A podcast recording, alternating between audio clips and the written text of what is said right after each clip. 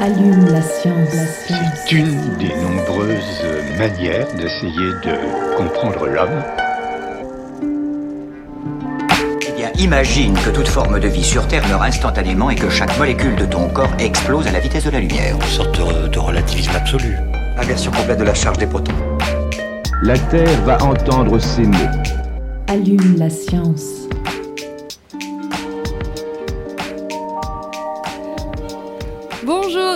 À tous et toutes dans Allume la science, l'émission qui vous branche chaque semaine sur l'actualité des laboratoires de l'Université de Montpellier et de ses partenaires. Et pour introduire notre sujet du jour, un seul son pourrait suffire.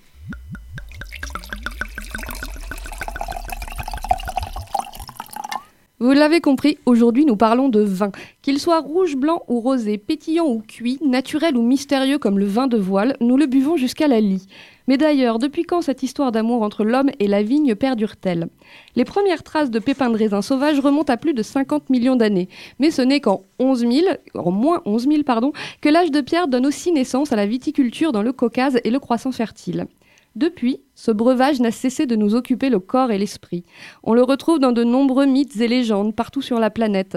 Pour l'Occident, Noé plante ainsi la première vigne. Un peu plus à l'est, ce sera Gilgamesh.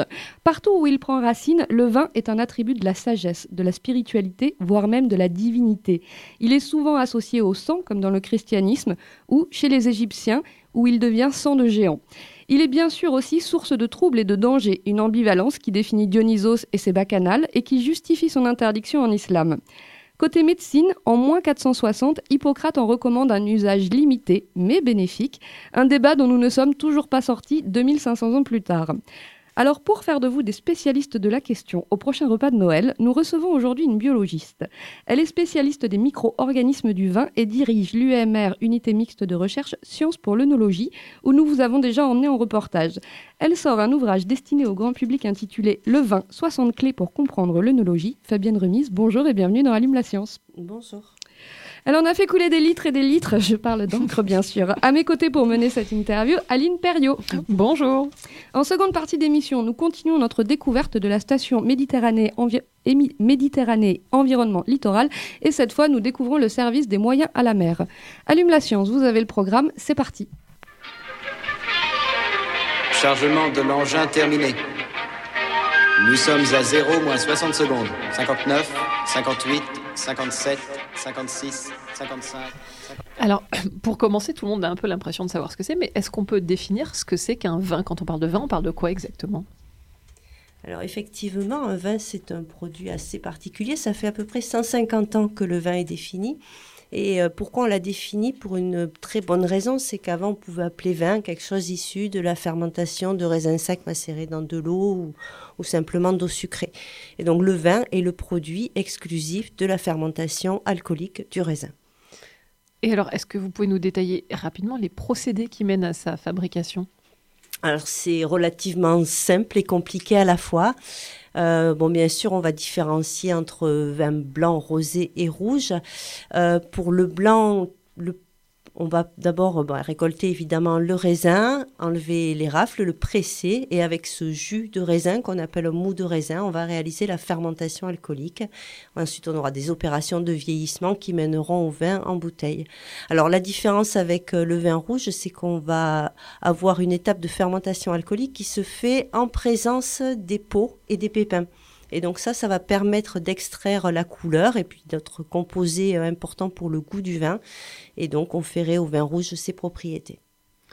Alors, juste le premier chapitre de votre ouvrage, il s'intitule Le vin d'hier à aujourd'hui. Est-ce que le vin d'aujourd'hui, il est très différent de celui d'hier ou de celui dont parlait Lucie, le, le vin euh, comme il a été créé à l'origine?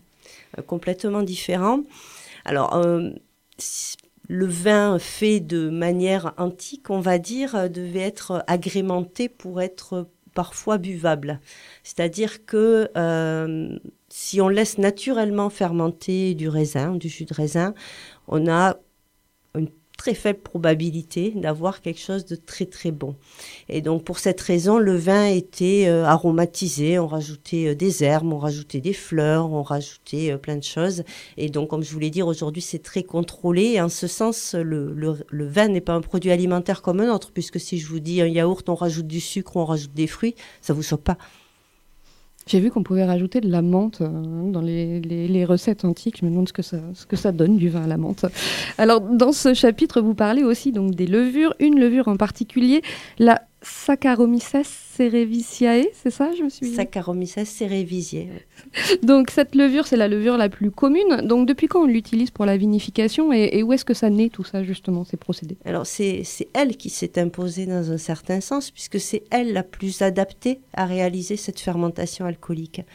Euh, pourquoi elle est la plus adaptée? Elle est minoritaire déjà au départ, si on laisse, euh, si on récolte de- des baies de raisin, et elle va petit à petit s'imposer parce qu'elle, elle résiste très bien au niveau d'alcool qui va être croissant dans ce milieu. Lors de la fermentation, les sucres sont transformés en alcool, donc le degré alcoolique augmente, et à la fin, elle se retrouve la seule à tenir euh, la compétition.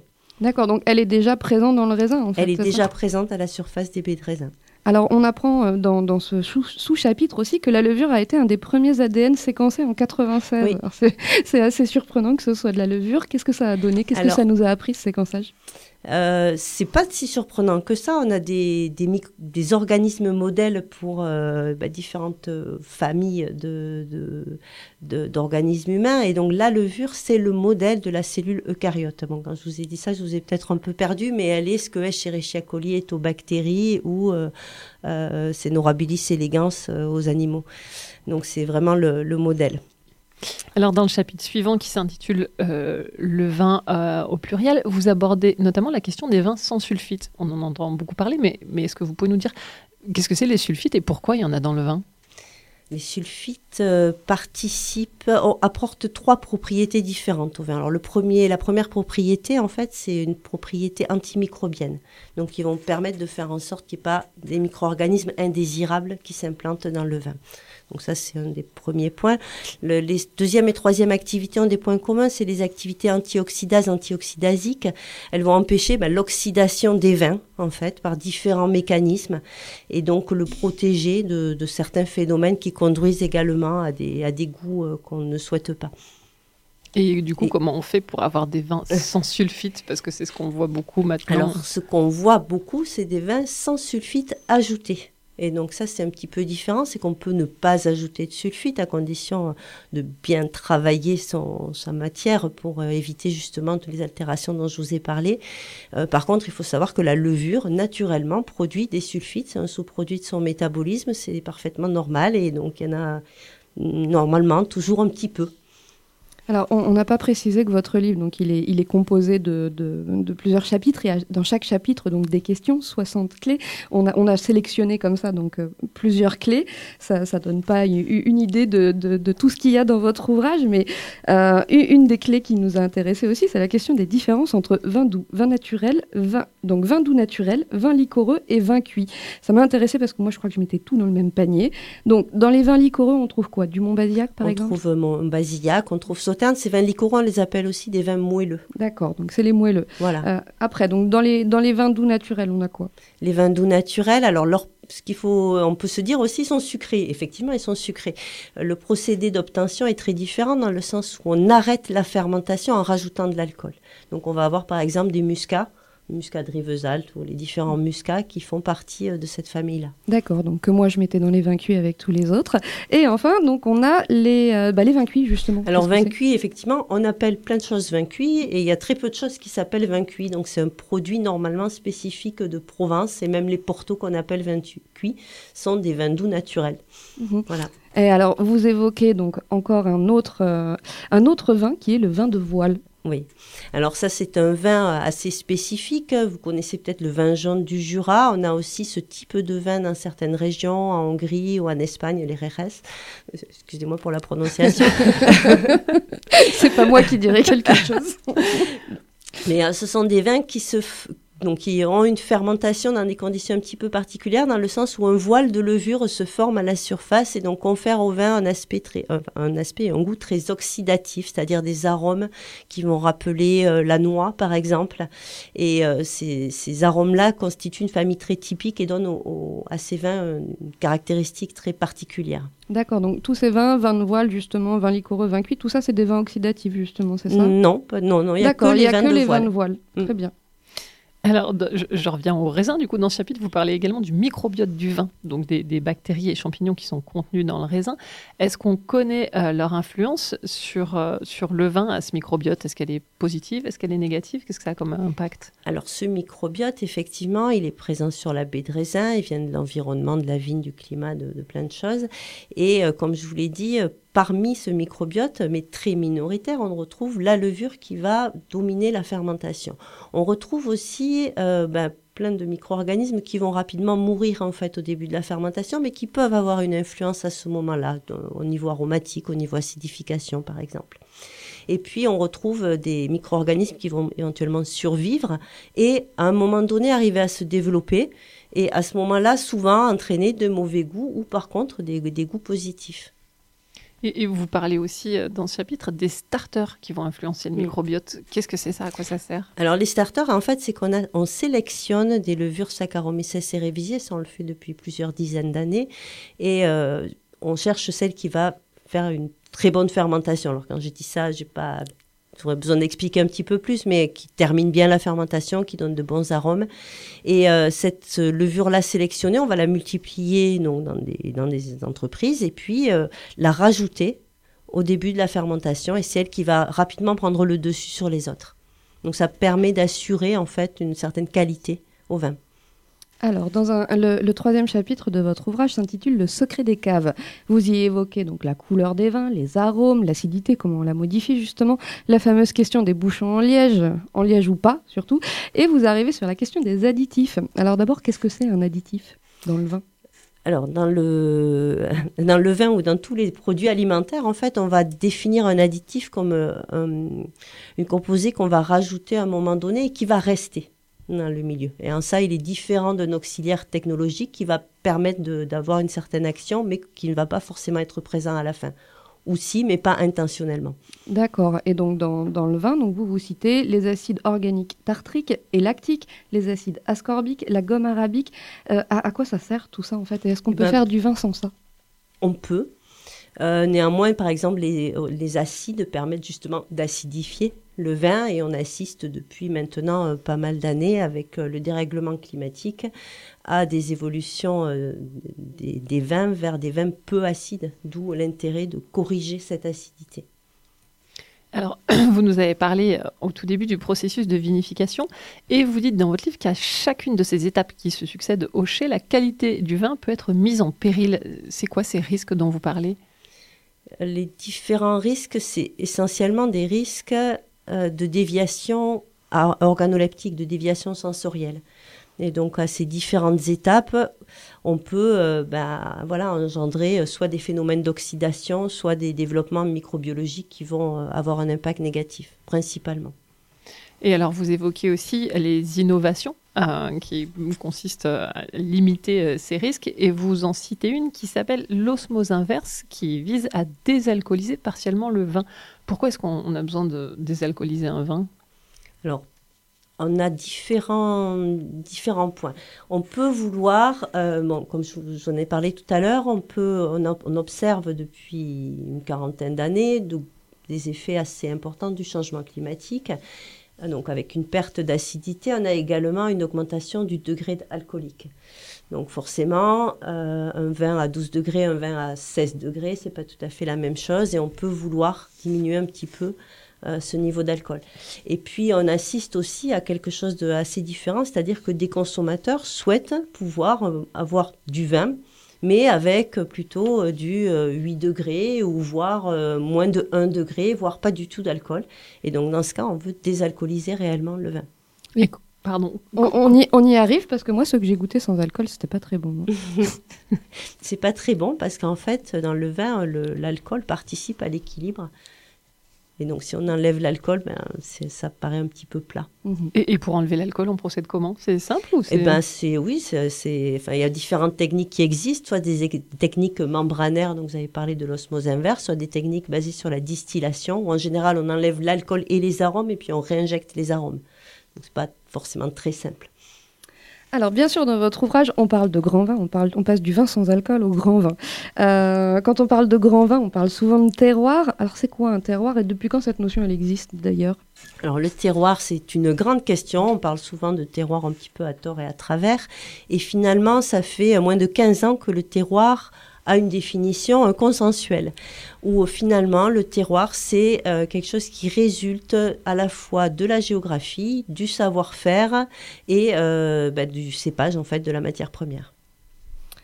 Euh, pardon, et est-ce qu'il y a une, une, influence réelle du sol et du climat donc, sur le vin? Et a une influence très forte mm, du fait notamment ben, de la présence d'eau ou pas, par exemple, du fait de, ben, des caractéristiques du sol qui vont euh, conduire à certaines caractéristiques de la baie de raisin. Alors, si on rentre dans des questions un peu plus pratiques pour les, consommateurs, quand il s'agit de choisir un vin, tout le monde a, ses critères et vous, dans votre ouvrage, vous en abordez trois euh, l'étiquette, le label et éventuellement les prix qu'auraient reçus euh, les vins à ces concours. Si vous deviez conseiller quelqu'un qui veut choisir une bouteille sur des, critères à prioriser, est-ce que ce serait faisable de dire bah, regardez plutôt tel ou tel critère pour être sûr d'avoir un bon vin? Ce qui est sûr, c'est que les labels sont souvent plus fiables, on va dire, dans le sens où plus réglementés. Donc par exemple, si on achète un vin bio, eh ben voilà, on sait que derrière ce nom-là, on a beaucoup de un cahier des charges spécifique et du coup des caractéristiques données. Après les concours de vin, si on a l'habitude de, connaître certains, certains concours, on peut se fier à ça, mais c'est pas, pas toujours euh, aussi évident. Les pratiques peuvent être un petit peu différentes d'un concours à l'autre et voilà, c'est pas toujours facile de s'y retrouver. Et après, euh, les conseils d'un caviste qui connaît bien vos goûts et qui vous aura bien conseillé une ou deux fois, bah, ça peut être aussi quelque chose de précieux. J'en profite pour revenir vite fait sur la, question des étiquettes. On a parlé des additifs tout à l'heure. Euh, ils ne figurent pas pour l'instant sur les étiquettes. C'est quelque chose qui va changer, c'est ça? Alors, c'est que la, réglementation sur l'étiquetage des vins a effectivement évolué. Donc, on avait eu déjà des évolutions avec les petits pictogrammes euh, des conseillers aux femmes enceintes, un certain nombre de mentions qui sont obligatoires. Par contre, pour les additifs, euh, ce qui va évoluer, en fait, c'est qu'on pourra avoir accès à la présence de ces additifs, mais via pas directement sur l'étiquette, en fait, via par exemple un QR code. Mhm, d'accord. Alors l'avant-dernier chapitre de votre livre, il est consacré aux bonnes et aux mauvaises surprises du vin. Alors pourquoi le vin tourne au vinaigre à notre grande déception? Que veut dire un dépôt? Mais aussi quelle est la température idéale pour déguster un bon Gewürz ou un grès de Montpellier par exemple? Alors dans les, dans les, les classiques, on nous dit qu'il faut chambrer le vin rouge et servir le vin blanc frais. Alors pourquoi on ne fait pas l'inverse? Est-ce que euh, la température a une incidence particulière sur le vin? Euh, elle a une incidence immédiate sur la, capacité des arômes à s'évaporer. Mais elle va avoir aussi une incidence sur ce qu'on va percevoir en bouche qui résulte d'interactions et qui va être dépendant de la température. Et, sur le débat, vous revenez aussi sur le, carafage. Alors moi, quand j'étais petite, on, me disait qu'il fallait absolument mettre le vin rouge dans une carafe. Après, on m'a dit il faut pas parce que euh, si c'est un vieux vin, il va être plat. Donc qu'est-ce qu'il faut faire en fait? Eh ben, ça dépend. Mais ce qui est clair, c'est que le carafage, et qui peut se faire avec une euh, agitation euh, assez forte, hein, c'est pas simplement un transvasement. Il a pour objectif vraiment d'oxygéner le vin pour des vins qui ont été bouchés assez longtemps, qui peuvent être en partie réduits en fait par les conditions du milieu. Donc, par exemple, une Syrah, c'est conseillé de, la carafer. D'accord. Alors, dans ce chapitre, vous parlez donc des bonnes et des mauvaises surprises. Parmi les mauvaises, vous évoquez la levure euh, Brettanomyces qui donnerait alors au, vin un goût d'écurie. On s'est demandé ce que ça avait comme goût, l'écurie. Mais cette levure, elle, vient d'où et pourquoi elle confère ce goût bizarre au vin? Elle est présente euh, dès le départ, en fait, dans la baie de raisin. Ce qui fait que cette euh, levure est si particulière, c'est qu'elle elle est capable de se maintenir, même s'il y a des sulfites.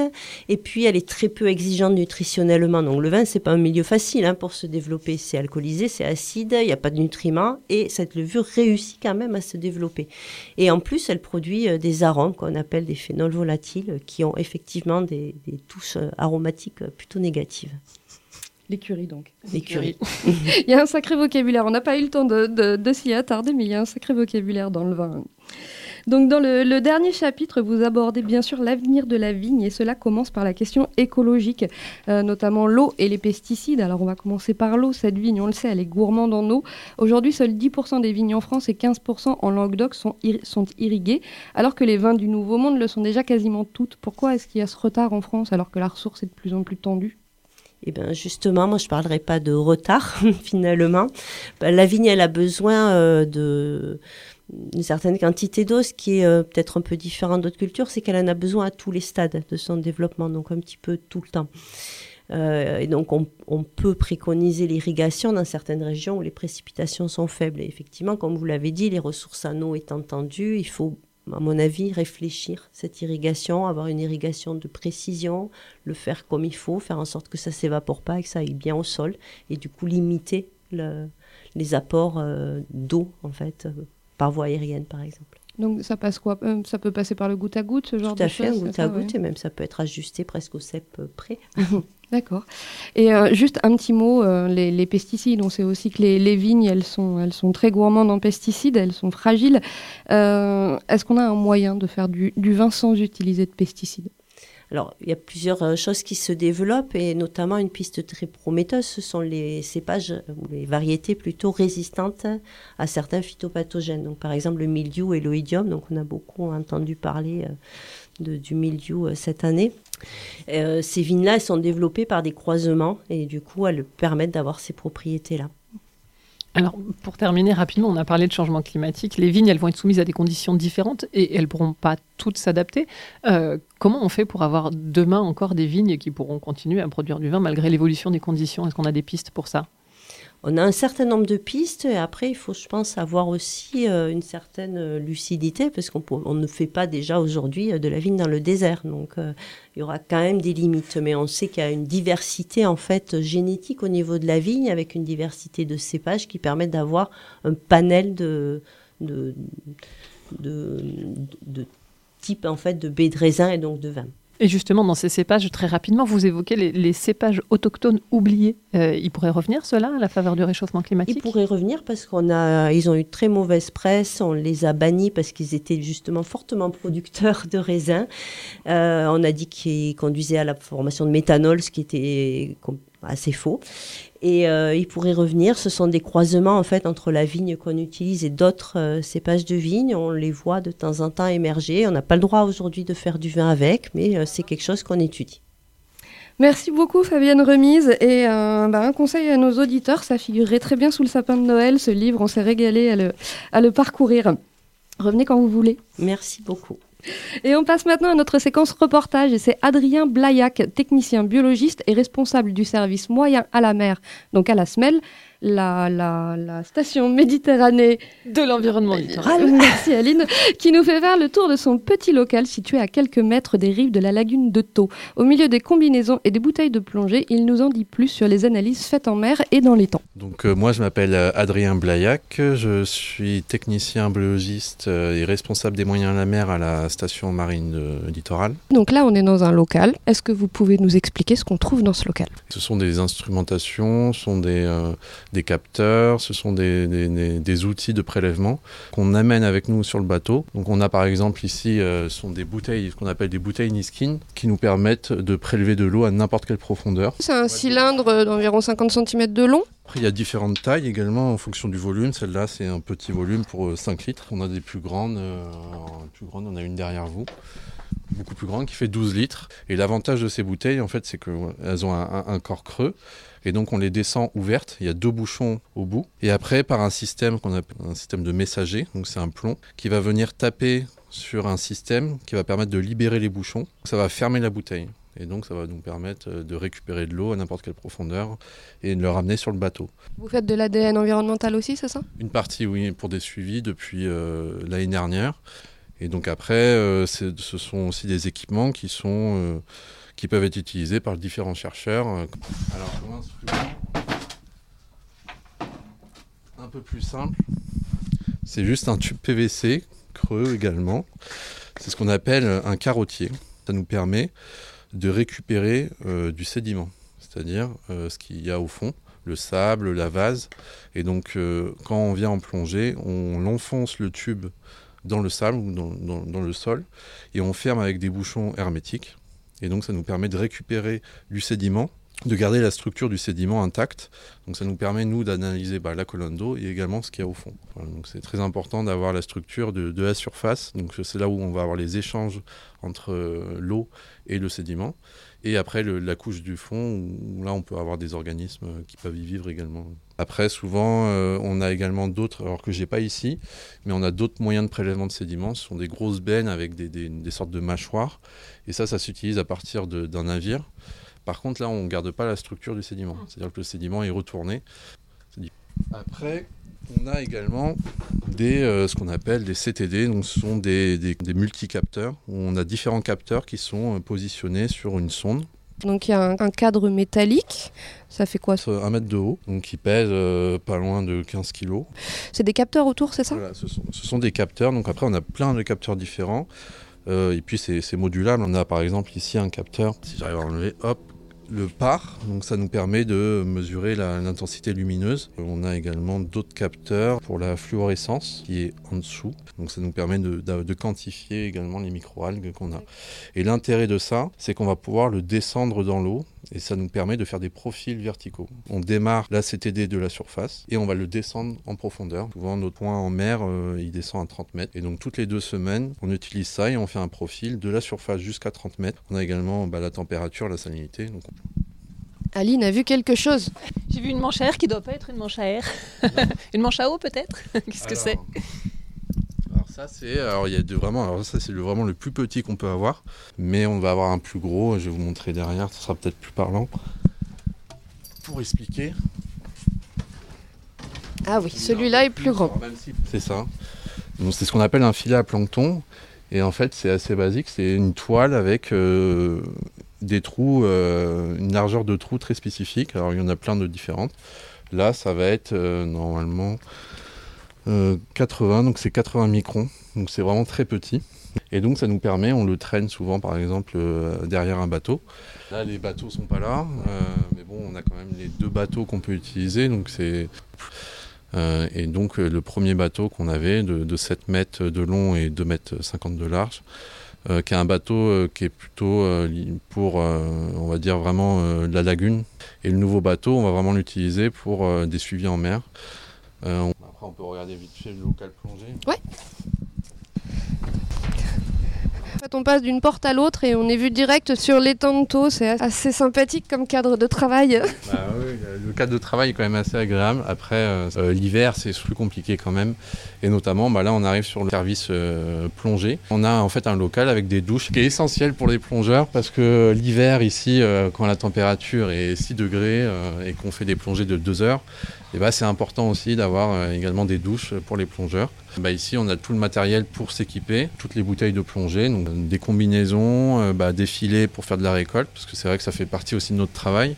Donc, on est une unité d'appui à la recherche. Donc voilà, s'il y a des chercheurs qui ont besoin de travailler sur un organisme marin, bah, on peut être ici aussi un, lieu où on va euh, les, récupérer et les amener euh, pour ces chercheurs. Le fond de la lagune, il ressemble à quoi? Ah, c'est très mixte. On a des zones euh, beaucoup plus sableuses, des zones beaucoup plus vaseuses euh, où justement la visibilité est moins bonne. La profondeur moyenne, c'est 5 mètres. Donc c'est vraiment pas très profond. Mais on a un endroit très particulier qui est le trou de la vis qui peut descendre jusqu'à 30 mètres. Euh, c'est un endroit très particulier où il y a une résurgence d'eau douce. Donc pareil, c'est un phénomène très particulier au niveau de, de l'étang de Thau. Et après, il y a des grosses zones d'herbiers, euh, des herbiers euh, Azostera qui euh, en fait sont vraiment essentiels dans le fonctionnement de la lagune. Euh, et c'est également là où on peut euh, observer des hippocampes qui peuvent vivre dans les herbiers. On va avoir également au niveau du TOG donc une bande de sable entre, entre la mer et la lagune.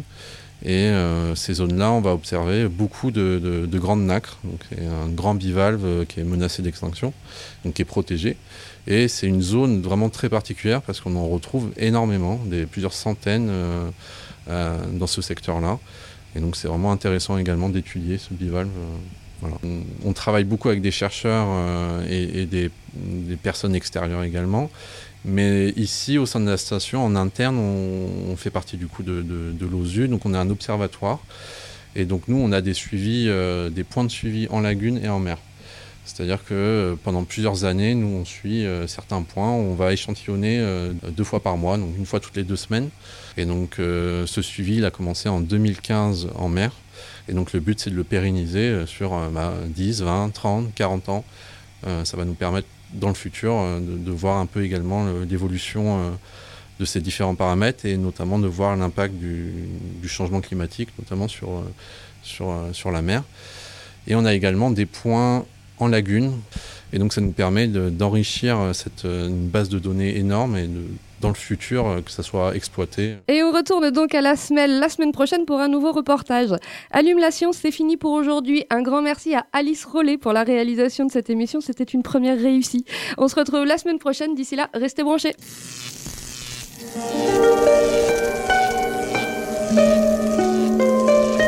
Allume la science.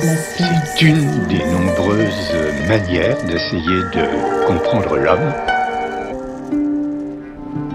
Eh bien, imagine que toute forme de vie sur Terre meurt instantanément et que chaque molécule de ton corps explose à la vitesse de la lumière. Une sorte de, de relativisme absolu.